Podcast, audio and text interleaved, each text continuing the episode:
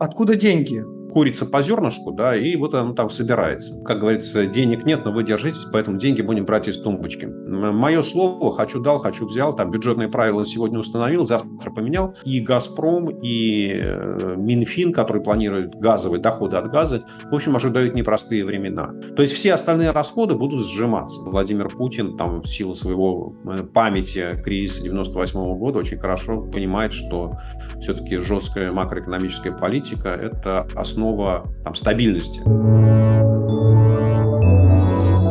Здравствуйте, это подкаст «Нежели богато». Меня зовут Григорий Баженов, и сегодня у меня в гостях экономист Сергей Алексашенко. Здравствуйте, Сергей. Э, здравствуйте. Сегодня мы хотим а, с вами обсудить э, такую э, ситуацию. Дело заключается в том, что сейчас очень активно можно услышать и вообще во всех средствах массовой информации о различного рода выплатах, льготах тем, кто был мобилизован. Сегодня можно услышать о том, что будут поддерживаться их семьи, обещают, что будут закрывать кредиты, ипотеки и так далее и тому подобное. То есть в целом обещаний дается очень много, но при этом бюджетные перспективы являются очень неопределенными. Э, если посмотреть на тот проект федерального бюджета, который был недавно внесен в качестве законопроекта в Государственную Думу, он был непосредственно подготовлен Министерством финансов, э, то видно, насколько существенные изменения бюджет потерпел относительно того закона, который был принят на бюджет 2022-2024 года. И вот возникает вопрос, а откуда деньги каким образом будут финансироваться все эти программы. Более того, сами по себе военные действия, любые масштабные военные действия, это очень дорого. Соответственно, тоже возникает вопрос, каким образом их финансировать. Именно с этим вопросом мы к вам и обращаемся. Хорошие вопросы. Здесь, правда, их сразу уже несколько. А, как говорится, денег нет, но вы держитесь, поэтому деньги будем брать из тумбочки. Э, ну, нужно хорошо понимать, что не только мы с вами, но и, в общем, и Министерство финансов не очень хорошо понимает, сколько денег понадобится на войну. Э, и это, это такой парадоксальный вывод я делаю из того, что смотрю на те документы, которые представлены в Государственную Думу, и там видно, что расходы на национальную оборону резко вырастают в этом году, в 2022 году, а в 2023 году они уже падают. Более того, нужно напомнить, что бюджет был подготовлен и утвержден правительством до принятия решения о мобилизации. То есть там вот этих расходов на дополнительные 300 тысяч человек, они там тоже не предусмотрены. То есть, возможно, конечно, там у Министерства обороны есть какие-то заначки, вот, но, скорее всего, просто это оказалось такой большой неожиданностью, чтобы не пересматривать всю конструкцию бюджета, Минфин внес ее как есть. Вот, поэтому я к бюджету следующего года отношусь ну, достаточно, как сказать, не могу сказать, что спокойно, ну, я считаю, что вот этот документ, э, он может быть пересмотрен российским правительством, точнее говоря, Владимиром Путиным, президентом, в любой момент. Собственно говоря, так же, как произошло с бюджетом 2022 года, а, в котором военные расходы сильно увеличены, но при этом никаких изменений в закон а, о федеральном бюджете внесено не было. Ну, просто он сказал, что да, берем и увеличиваем. И, смотрите, ни один депутат не задает даже этого вопроса, а насколько увеличивают, зачем увеличивают, откуда берут деньги. А, расходы федерального бюджета в принципе на 2022 год они выросли с 23, по-моему, до 29 триллионов рублей. То есть, ну так, знаете, на четверть подскочили. Вот. И ну, мы где-то можем догадываться, да, что там есть расходы на оборону примерно полтора триллиона, там чуть больше увеличены. Есть расходы на выплату пенсии по индексированных, есть да, индексация гособоронзаказа, есть индексация затрат строительства. Ну, то есть, что-то там написано. Ну, то есть, наверное, даже можно какие-то отрывочные сведения найти, да, на что эти деньги потрачены. Ну, вот самое парадоксальное, самое интересное да, с точки зрения вот, отношения российских властей к закону, это то, что да, какая разница, что там в законе? Сколько надо, столько и профинансируем. Да, поэтому к вопросу о том, сколько будет стоить война в 2023 году, как говорится, как говорит Владимир Путин, план покажет. Да, в смысле, все будет по плану, а план, а план мы узнаем, он исходит из обстоятельств. Вот, поэтому, если война закончится, предположим, 31 декабря, да, то, глядишь, там в 2023 году и не надо будет расходов на оборону. А закончится там 31 декабря 2023 года, ну, в любой момент Путин примет решение, и расходы будут увеличены. Да, поэтому вот ответ на вопрос, сколько стоит война, сколько денег российский бюджет собирается выделить на финансирование военной операции, это, ну, как сказать, вещь покрытая тайной. Причем, ну, вот, э, я, я думаю, что никто действительно не знает. И ответ такой, сколько надо, столько и профинансируем. Вот, поэтому нужно хорошо понимать, что Э, для Путина, для правительства, для Думы, для Министерства финансов э, этот вопрос не стоит. Да, то есть это точно совершенно не является ограничением, э, то, что у Минфина закончились деньги, да, и поэтому он перестал финан... там, выделять Министерство обороны для того, чтобы финансировать боевые действия. Вот, теперь откуда, откуда деньги? Откуда деньги? А, значит, ну, Минфин э, предпринимает героические усилия, надо отдать им должное, что они пытаются вот в такой непростой ситуации все-таки удерживать э, макроэкономическую дисциплину и, и обещают, что в следующем году дефицит бюджета не превысит 2% ВВП. Опять мы к этому можем относиться достаточно спокойно, да, потому что если расходы на войну на Министерство обороны увеличат, то, соответственно, видимо, что-то с расходами произойдет и другое. А, но какие основные источники, знаете, как вот э, курица по зернышку, да, и вот она там собирается. Значит, ну, конечно, Минфин не может обойтись без повышения налогов. Да, и в следующем году вводятся экспортные пошлины на уголь, на газ, на удобрения, угу повышается э, налог на добычу полезных ископаемых для «Газпрома». Ну, в общем, грубо говоря, Минфин где-то там триллион рублей собирает примерно за счет повышения э, налогов.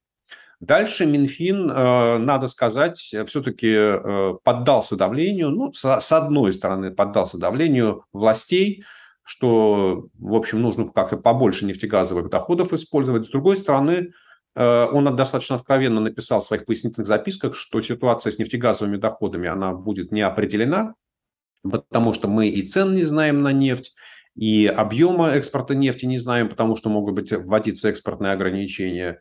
Э, мы не знаем, каким будет курс э, рубля. Ну, в общем, короче говоря, вот Минфин в, этом, в этой ситуации предпринял такое радикальное изменение своего подхода и заявил о том, что в 2023 там, и 2024 годах мы будем брать из нефтегазовых доходов 8 триллионов рублей, плюс еще немножечко дополнительно. То есть в следующем году это будет 9 триллионов рублей, вот, что э, чуть-чуть выше уровня этого года. Ну, то есть вот Минфин взял и еще, что называется, чуть-чуть э, изменил. Ну, знаете, как это, мое слово, хочу дал, хочу взял, там бюджетные правила сегодня установил, завтра поменял. Ну, короче говоря, вот здесь, вот здесь подсобрали деньжат и немножечко добавили. Следующее, ну, традиционно – а традиционно для Минфина это если нужны деньги, если нужно уменьшать дефицит бюджета, а, то что нужно сделать? В первую очередь собрать деньги у регионов. И межбюджетные трансферты, то есть то, что федеральный бюджет передает в региональные бюджеты, они в 2023 году сокращаются на 10%, это примерно 400 с небольшим миллиардов рублей. В 2024 году еще раз на 10%, и в 2025 году еще на 10%. Да? Ну, то есть, вот как это... Ну, на самом деле, там не очень понятно, да, это пойдут деньги на войну или то, что называется э, общегосударственные расходы, то, что Минфин запланировал на там, затраты на оккупированные территории. Ну, одним словом, российским регионам снова приходится заплатить вот за то, чтобы Минфин мог профинансировать свои расходы. Да, ну и последнее, наверное, то, что нужно сказать, это традиционно Минфин не доиндексирует э, по инфляции ни зарплату бюджетникам, ни расходы бюджетных организаций, э, ни инвестиционные затраты. Ну, то есть, э, как, как-нибудь переживете. Да, вот сколько денег дадим, столько и будете жить. А если вам нужно больше, то решайте сами свои проблемы. Да, поэтому вот такая вот конструкция бюджета, она э, на бумаге выглядит достаточно устойчивой, но в жизни я боюсь, что там уже очень скоро реалии отойдут от того, что написано на бумаге. Ну вот касательно нефтегазовых доходов действительно становится интересно. Если посмотреть на то, что запланировано в законопроекте, да, что там было представлено, видно, что снижается как э, объем добычи газа, так и объем добычи нефти, снижается в том числе и объем, во всяком случае прогнозируется снижение объем экспорта газа, объем экспорта нефти. Фактически, если говорить про газ, то мы наблюдаем снижение экспорта газа на тот уровень, который связан с северными потоками, то есть примерно на э, эту величину. Как известно, сама по себе эта ситуация ситуация, связанная с планированием бюджета, произошла еще до того, как были аварии. Видимо, в общем-то, а, были готовы к тому, что придется отключить это направление в силу там, эмбарго или каких-то либо, каких-либо других обстоятельств. И при этом видно, что а, прогнозируется повышение цен, запланированных относительно того закона, который был ранее принят по, соответственно, бюджету трехлетнему. Видно, что цены растут и по нефти, видно, что цены растут и по газу. Как вы сами думаете, насколько в действительности вот этот вот возможный рост цен на нефть и газ перекроет выпадающий объем? Потому что выпадающие объемы очень существенные. И, естественно, перекрытие, э, соответственно, для получения бюджетом соответствующих средств, да, должно быть э, значительным с точки зрения цены. Да? То есть цена должна увеличиться в большей степени, чем снижаются непосредственно объемы экспорта. Во всяком случае, даже в, плане, даже в отношении прогнозов. Ну, давайте все-таки разделим с нефтью и с газом. Ситуация идет разным образом, и пока э, экспорт нефти из России не сократился, он чуть-чуть выше, чем в прошлом году, и по оценкам вице-премьера Новака, который отвечает за нефтегазовый сектор, в том числе, что в этом году Россия добудет нефти больше, чуть-чуть больше, там, на 1%, чем в прошлом году. Но и это означает, что там внутреннее потребление чуть-чуть снижается, значит, экспорт чуть-чуть вырастет. Да, поэтому э, вот я не нашел, честно говоря, в бумагах Минфина прогноза по снижению экспорта. И я повторю, да, что Э, Минфин а, при планировании доходов от добычи и экспорта нефти отошел от натуральных показателей. Он не привязывает доходы к объему добычи нефти, к объему экспорта нефти. Он говорит, вот мы берем 8 триллионов рублей, это базовые нефтегазовые доходы, и зачисляем их в бюджет. И еще берем там 940, 939, если быть точно, миллиардов рублей. Это дополнительные нефтегазовые доходы. Вот мы их тоже зачисляем в доходы бюджета. А сколько там в жизни будет нефтегазовых доходов, ну, кто ж его знает. Да, поэтому вот э, все, что касается нефтяных доходов, э, здесь Минфин проявил, ну, опять, опять, я не могу сказать, что это плохой подход, да, потому что действительно степень неопределенности, она э, очень высокая, и ну, такой креативный подход, да, то есть э, не стали держаться за бюджетные правила, не стали там трясти Минэкономики за грудки, нет, вы нам скажите, сколько будет цена на нефть, нет, вы нам скажите, сколько будет курс доллара. Ну, понятно, что никто на этот вопрос всерьез не ответит, поэтому Минфин э, взял, принял другое решение, и, на мой взгляд, оно с точки зрения бюджетного планирования, вот если мы абстрагируемся от политической ситуации, ну, такое технократическое решение, которое, в принципе, нормально выглядит и там я, я считаю, что его и раньше можно было использовать. Да. Вот. А что касается доходов от э, экспорта газа, то, во-первых, нужно понимать, что снижение экспорта газа это является не результатом западных санкций, а является результатом э, принятых в Кремле решений. Да? То есть экспорт газа в Европу снижается последовательно с августа прошлого года, с августа 2021 года. И, что называется, вот там отключение Северного потока, в принципе, которое произошло в начале сентября, там, задолго до этих взрывов, в общем, это тоже было решением российских властей. Да, поэтому вот по статистике, которую дает «Газпром», в сентябре экспорт газа в э, еврозону, скажем, в дальние зарубежье, сюда «Газпром» традиционно относит Европу и Турцию. Он снизился там примерно на 68%, ну, на две трети по сравнению с объемом сентября 2021 э, года. Но при том, что экспорт составляет там одну треть, цены примерно там в 5-6 раз выше, э, вот если брать в среднем за 9 месяцев этого года, они где-то в 5-6 раз выше, чем были в прошлом году. Поэтому пока пока доходы от экспорта газа, они, в общем, перекрывают снижение объемов. Понятно, что такого, наверное, всю жизнь продолжаться не может, потому что если Германия, как вот она заявила, что она в сентябре обошлась без российского газа, и, в принципе, это означает, что это можно, то я думаю, что в следующем году и «Газпром», и э, Минфин, который планирует газовые доходы от газа, в общем, ожидают непростые времена. Да, но пока ситуация... Опять, смотрите, нужно же хорошо понимать, да, что сейчас Минфин решает задачу э, составления конструкции бюджета, да, вот как основы там, для того, чтобы войти в Новый год. И я думаю, что прекрасно и сотрудники Минфина, и там президентской администрации, в правительстве все хорошо понимают, что бюджет следующего года будет исполнен точно, совершенно не в таком виде, в каком он запланирован. Ну, понятно, да, что в целом неопределенность, она касается не только всех, кто просто живет в России и занимается своими делами, но в том числе и Минфина, и, соответственно, Минфин тоже э, осознает, что, в общем-то, сам по себе этот бюджет – это некие такие границы, которые он себе представляет, но не более того, очень многое может поменяться неопределенность как никогда высока.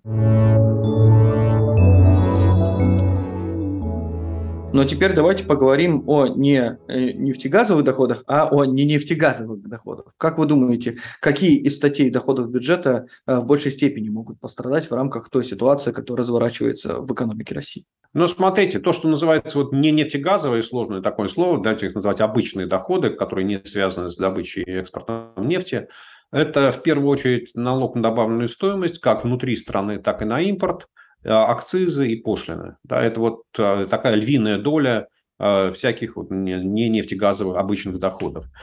И пока ситуация складывается очень печально для Минфина, потому что в этом году, в 2022 году, ну, начиная с апреля месяца, вот эти обычные доходы Минфина, они в номинальном выражении, то есть ниже, чем были год назад, каждый конкретно взятый месяц, да, и апрель, и май, и так далее, до, до сентября включительно. При том, что инфляция за, вот по данным Росстата, дефлятор ВВП, вот то, что сказать, не, не розничные цены, да, а то, что цены в экономике, они выросли примерно там на, 20, на 18%. Да, то есть вот Соответственно, то, что у Минфина огромный провал по обычным доходам, особенно что такое налог на добавленную стоимость? Ведь это же есть экономическая активность. Да, потому что такой оборотный налог, когда с каждой э, операции, да, с каждого платежа Минфин себе отгрызает маленький-маленький кусочек. если налог, доходы этого налога не растут, да, то это означает, что экономика не растет. Да, и вот это самое, что называется, сильное доказательство того, что э, в экономике дело не все в порядке. Мы, очень, мы понимаем, на самом деле, с чем связано падение НДС э, на импорт, да, потому что импорт сократился там, по разным оценкам на 25-35%. На 35%. Вот. Особенно промежуточный все... импорт. Ну, там, собственно, с, с, с точки зрения Минфина это все равно, да, потому что что промежуточный, что конечный, все равно все, что ввозится на территорию Российской Федерации, облагается практически по единой ставке. Вот, но сегодня более детально все это дело обсуждать очень тяжело, потому что Минфин не публикует статистику по отдельным видам налогов, да, и мы можем просто констатировать, что общая экономическая ситуация складывается для Минфина тяжело, и в принципе, там на будущий год рост доходов он запланировал, конечно, вот этих обычных, но очень маленький. Конечно, какие-то регионы, у каких-то регионов будет провал, особенно те, которые попали в сложную ситуацию, и мы их можем там перечислить, да, это, условно говоря, Калининградская область с ее авто, автопромом, это Ленинградская область с ее автопромом, Калужская область с ее автопромом, это Самара, и это Сахалинская область, э, там, где остановился проект Сахалин-1, и там Сейчас доходы бюджета, вот что называется, упали на 40% примерно. Да? То есть вот есть конкретные регионы, которые будут в очень тяжелом состоянии. Все остальное, ну, скорее всего, будет зависеть от того, э, вот, ну, насколько реальный сектор, насколько там предприятия будут сталкиваться с ограничениями по импорту комплектующих, да, по импорту запчастей. А вот, э, что, насколько серьезно мобилизация будет подрывать там, трудовой потенциал там, в малом, в среднем бизнесе.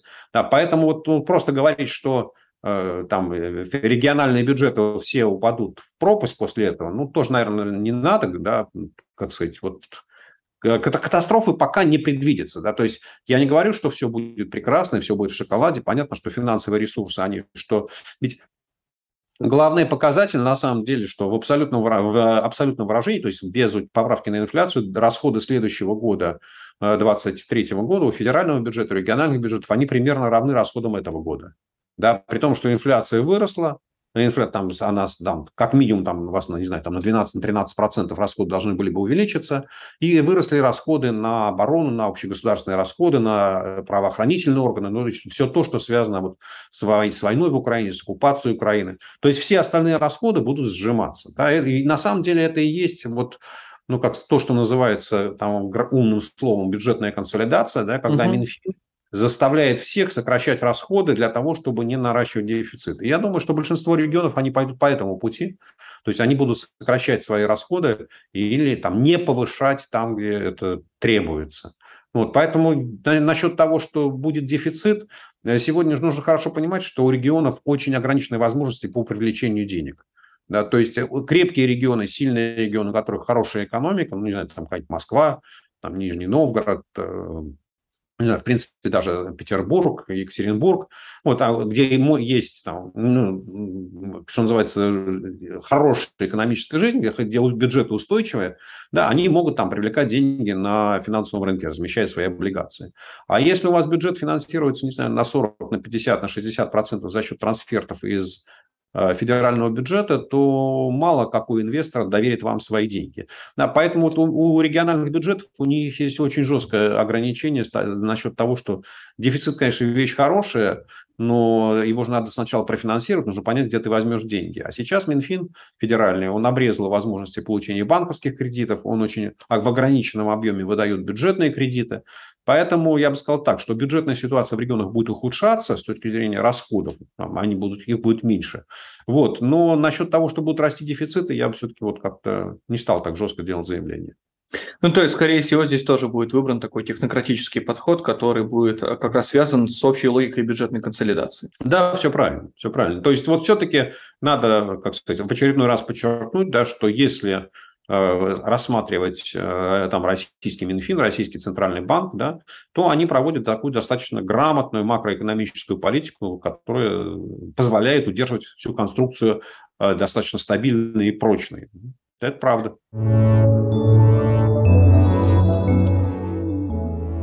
Безусловно, макроэкономическая стабильность – это, ну, пожалуй, такая своеобразная священная корова и Минфина, и Центробанка, и при этом нужно сказать честно, что это действительно важная компонента любой макроэкономической политики, любой экономической политики для любой страны абсолютно, да, но тем не менее вот с начала нулевых это такая очень э, важная составляющая э, того, что вот касается российской экономической политики в целом.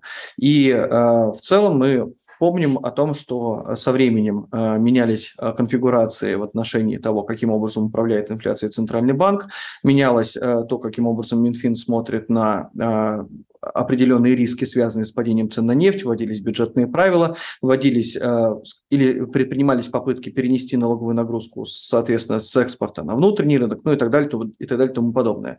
Вот исходя из этой общей логики, которая раньше существовала, можем ли мы ожидать с вами ситуации монетизации долга? В любом случае будет нарастать долг, и насколько он будет финансироваться напрямую Центробанком. Э, на мой взгляд, такая ситуация видится маловероятной, но тем не менее хотелось бы услышать и ваше экспертное заключение в этом отношении. Ну, смотрите, если вы говорите вопрос о том, будет ли Центральный банк давать деньги Министерству финансов, не знаю, там, как кредит или как что-то еще, нет, такого не предвидится. И мне кажется, что об этом даже речи не идет. И эту тему никто всерьез не обсуждает, потому что, с одной стороны, запрещено законом, а с другой стороны, Владимир Путин, там, в силу своего э, памяти кризиса 98 года, очень хорошо понимает, что все-таки жесткая макроэкономическая политика – это основа там, стабильности. И пока он не демонстрировал никаких признаков того, что он готов от этого отказаться. А с другой стороны, сказав это, нужно хорошо понимать, что взаимодействие Минфина и Центрального банка, оно более многопланово. И в 2023 году Минфин собирается порядка 2 триллионов рублей взять из Фонда национального благосостояния. Вот с точки зрения денежной политики, э, когда Минфин забирает деньги из Фонда национального благосостояния, то это то же самое, что там, Центральный банк дает деньги Минфину. То есть это деньги, новые деньги выпускаются в экономику. А, просто в данном случае Минфин продает свои активы, да, то есть у Минфина есть на счетах Фонда национального благосостояния доллары, евро, английские фунты и золото. Да, вот он, наверное, доллары и евро продаст, Центральный банк станет владельцем всего этого дела, которое там будет у него на счетах заморожено. Ну, вот, но тем не менее, он, э, вот опять, да, это означает, что Минфин не просто так берет деньги у Центрального банка, выкрутив ему руки. Он говорит, нет, ты вот Центральный банк, я тебе продаю свои активы, да, ты мне выдай деньги. Вот, Сделка. Ну, сделка, да, она такая вот, что называется. Когда были как это, э, жирные времена, жирные годы, да, то Минфин все дело складывал в кубышку. Вот настали тощие годы, и Минфин из этой кубышки достает. Но с точки зрения денежной политики, да, там 2 триллиона рублей Центральный банк в следующем году выдаст в бюджет вот свежих, свежих напечатанных денег. Опять не хочу сказать, что это будет какая-то катастрофа, да, это в принципе, ну, там нужно понимать, что там, там ВВП следующего года ну, где-то, наверное, 140 триллионов рублей, да, то есть это получается полтора процента ВВП, ну, в принципе, да, даже при нулевых темпах роста и там при 8% инфляции мы понимаем, что количество денег в экономике, оно, ну, наверное, все-таки будет э, объективно обусловлено. Да? То есть в этом отношении не превышается пределов того, что является безопасным с точки зрения контроля за инфляцией, с точки зрения макроэкономической стабильности. А поэтому такая ситуация будет. То есть в данном случае мы можем говорить о том, что сам по себе такой импульс, который э, будет связан непосредственно с предоставлением денежных средств Фонда национального благосостояния Минфину со стороны Центробанка, он на инфляционную траекторию никак не повлияет. Вы абсолютно правы.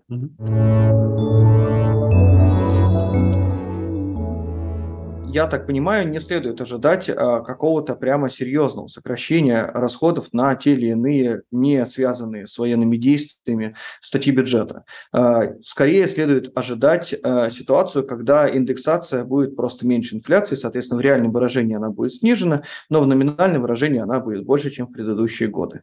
Но возможно ли такое, что определенные статьи расходов все-таки будут очень активно резать? И причем настолько активно, что они могут упасть даже в номинальном выражении. Ну, смотрите, вот фраза статьи расходов, она звучит очень красиво, но нужно понимать, что с точки зрения реальной жизни нет такого понятия, как статья расходов. Да, есть расходы на каждую конкретную организацию, учреждение, на каждую отдельную там, строительную, инвестиционную программу, ремонта, там построить 100 школ или построить 120 школ. Да? Например, вот можно сократить расходы на там, дошкольное образование и вместо 500 детских садов построить 300. Да, но при этом оставшиеся 300 построить до конца и профинансировать там с индексацией и все прочее. Поэтому жизнь выглядит немножечко более сложно. А, и я бы сказал так, да, что по каким-то программам Минфин их просто часть, ну, условно, да, услов, услов, с детскими садиками, я там условный пример, да. Ну, понятно, то, да. Да? То есть вот где-то Минфин может сказать, окей, я вам говорю, что в этом году вы деньги получите только на 300 детских садов, а не на 500. Да, все остальное зато я вам проиндексирую полностью. А где-то Минфин говорит, окей, вот смотрите, Министерство там, не знаю, промышленности, я не хочу разбираться вот в, эти, в, в этой вашей программе, у вас там был на нее триллион рублей, я вам сокращаю ее на 10%, вы получите 900 миллиардов. А что внутри этой программы сокращать, вы решаете сами. Да? А вот. Э, где-то там, ну, там ну, самое очевидное, там зарплата в бюджетном секторе, там в этом году инфляция, не знаю, там 13-14%, в следующем 8%, вот уже 20%. А зарплату бюджетникам проиндексируем на 8%. Ну вот, да, вроде как в деньгах увеличилось, да, а в реальном выражении э, все получится меньше. Поэтому вот как, как-то будет по-разному происходить. Вот, но где-то э, где там очень сильные лоббисты, например, э, вице-премьер Хуснулин, который отвечает за стройку, он такой очень энергичный и э, человек, пользующийся доверием Путина, он ему объясняет, что стройка – это двигатель экономики, что расходы на стройку лучше профинансировать сейчас. И там и в 2021 году, и в 2022 году он умудрялся из Путина выбить дополнительные деньги. Да, при том, что там всем остальным Минфин деньги сокращал, для того, чтобы отдавать на войну. А вот на стройку, на какие-то строительные программы э, Хуснулин получал увеличение бюджета и даже индексацию расходов на, там, на металл, на цемент и так далее. Вот, поэтому бюджетная политика, она такая многоплановая, нет такого, знаете, вот всех построили под одну гребенку и, что называется, всем на 7% сократили. Ну, то, что вы описали, в общем, это полностью укладывается в логику бюджетной консолидации. То есть это просто будет касаться и любой статьи расходов. Ну да, вы знаете, мне кажется, что вот э, и если мы говорим всерьез о структурных изменениях, да, вот в бюджете, на что надо обращать внимание, то это в первую очередь расходы, связанные с э, войной и оккупацией Украины. Это вот три статьи «Национальная оборона», «Правоохранительная деятельность» и «Общегосударственные расходы», где просто выпирает все это дело, да, и э, видно, спрятать невозможно. И второе, на что я обратил внимание, это резкое увеличение расходов пенсионного фонда да, там э, примерно на 2 триллиона рублей, э, при общих объемах там расходов было, по-моему, э, по-моему, было 12, с 12 до 14. Да, могу да, да, примерно так. Вот, да, то есть мы понимаем с вами, что вот если с 12 до 14, то это на 15%, потому что на 16% да, увеличенные расходы на пенсии. То есть это то, что явно Минфин не планировал, но с точки зрения э, политики, с точки зрения Кремля, да, это покупка электората. Да, то есть вот поддержки поддержки вот тех, тех пенсионеров, да, тех там, низкообеспеченных слоев российского населения, которые голосуют за Путина и обеспечивают ему такую поддержку в общественном сознании. Вот эти вот три, два, ну, а, соответственно, Украина и пенсионные расходы, это вот то, что четко совершенно видно, да, потому что ну, там э, про военные расходы можно ну, строить планы, что они будут сокращаться, если вдруг война закончится, да, а с пенсионными расходами вот их увеличили, дальше их только каждый год будут индексировать, индексировать, индексировать. То есть вот это вот, на самом деле, я бы сказал так, да, что вот эта вот инфляция, она по большому счету для Минфина э, съела все те дивиденды, которые он получил от повышения пенсионного возраста. Ну, то есть, по сути, трансферты, трансферты из федерального бюджета возвращаются к прежним э, объемам, да. что был до пенсионной реформы. Да. И такой вот провокационный несколько вопрос, он заключается в следующем. Что должно произойти, чтобы в целом э, российская экономическая политика перестала придерживаться вот этой вот э, позиции макроэкономической стабильности? Чтобы Минфин поменял свои планы, стал э, активно резать расходы и в номинальном выражении, только в реальном, и чтобы, соответственно, Центробанк также стал отходить от тех правил, которых придерживался последние годы. Ну, для этого должна поменяться позиция Владимира Путина или того человека, который занимает пост президента Российской Федерации. И, например, провозгласить лозунг, как э, президент Турции Эрдоган, да, что став, деньги должны быть дешевыми, э, денег должно быть много, э, и что бюджетные расходы, они будут стимулировать экономический рост. Ну, то есть такая радикальная смена экономической политики, ну, я, честно говоря, ну, вот это должно произойти, да, Считаю ли я это вероятным? Ну, мне кажется, что вот пока никаких признаков того, что Путин хочет двинуться в эту сторону, их не существует. А то, что и Минфин, и Центральный банк, и Министерство экономики, и там премьер Мишустин, они сторонники такой умеренно, как сдержанной, грамотной а, макроэкономической политики, это правда. И они вот по собственной инициативе, они тоже Путину не будут предлагать каких-то других решений. Поэтому теоретически это возможно, но я бы всерьез не обсуждал эту конструкцию. Мне кажется, что э, более вероятным да, вот сценарием э, изменения бюджетной конструкции будет то, что война затянется, военных расходов должно быть, быть больше, ну, потому что вот там 300 тысяч человек для того, чтобы их содержать на территории Российской Федерации, ну, это где-то от 20 до 25 миллиардов рублей в месяц. Если вы их перевозите всех на территорию Украины, то у вас расходы возрастают, не знаю, там, в 5 раз, предположим, да, и, соответственно, это уже не э, там 20-25, а это где-то там 100-120 миллиардов рублей в месяц. И умножаете на 12 месяцев, у вас, вообще говоря, получается когда фантастическая сумма, да, не знаю, там а, пол, полтора триллиона рублей, ну, что там составляет примерно треть расходов военного бюджета на этот год, или там 40% расходов военного бюджета на будущий год. Ну, то есть это вот просто перекручивает всю бюджетную конструкцию. А, и, а если давление санкций будет усиливаться, да, и если каким-то образом заработают вот все, что связано с нефтяным эмбарго, э, там, то ли э, потолок цен будет более жестким, э, то ли там страны перестанут покупать российскую нефть, то ли Путин прикажет не продавать нефть в те страны, которые устанавливают потолки цен, вот, и доходы начнут сжиматься, то, с одной стороны, получится рост расходов военных, да, с другой стороны, получится а, сокращение доходов. И вот эти вот ножницы, которые будут приводить к росту дефицита, они, конечно, заставят поменять бюджетную политику. Но я бы сказал так, не то, что поменять, они изменят содержание бюджетной политики, потому что какое-то время, то есть начальное время в этой конструкции Минфин будет проводить, наоборот, усиливать консолидацию, да, то есть он будет добиваться сокращения расходов, как это модное слово секвестр вспомним, да, когда он будет сокращать расходы все, что только можно. Но в какой-то момент а, все остальные, скажем так, не военные министерства, не военные бюджетополучатели придут к Путину и скажут, Владимир Владимирович, типа, так жить нельзя.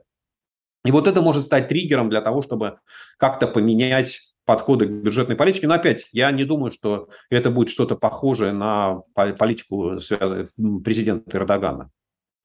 Ну, в общем-то, просто уроки 90-х, они являются, насколько я понимаю, очень важными для Владимира Путина самого. И, соответственно, сама по себе вот это, вот, а, скажем так, вектор на поддержание макроэкономической стабильности во многом вот именно что следствие 90-х годов, и это в памяти до сих пор является очень живым. И сама по себе российская экономика, она является достаточно устойчивой и стабильной, что показали и санкции 2014 года, да, что показали и текущие санкции, и то, каким образом функционирует экономика сейчас. Но, с другой стороны, она же является и совершенно неэффективной с точки зрения долгосрочного роста, которого ждать, я так понимаю, совершенно не приходится.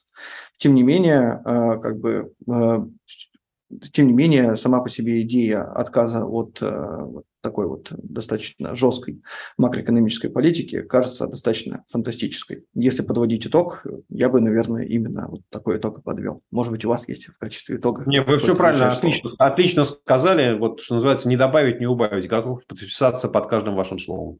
Спасибо, очень Спасибо. хорошо сказано. Большое спасибо, Сергей. Было очень интересно. Э, Я надеюсь, то, что все было не только интересно, но и понятно нашим слушателям. До новых встреч. Спасибо за внимание. До свидания. До свидания.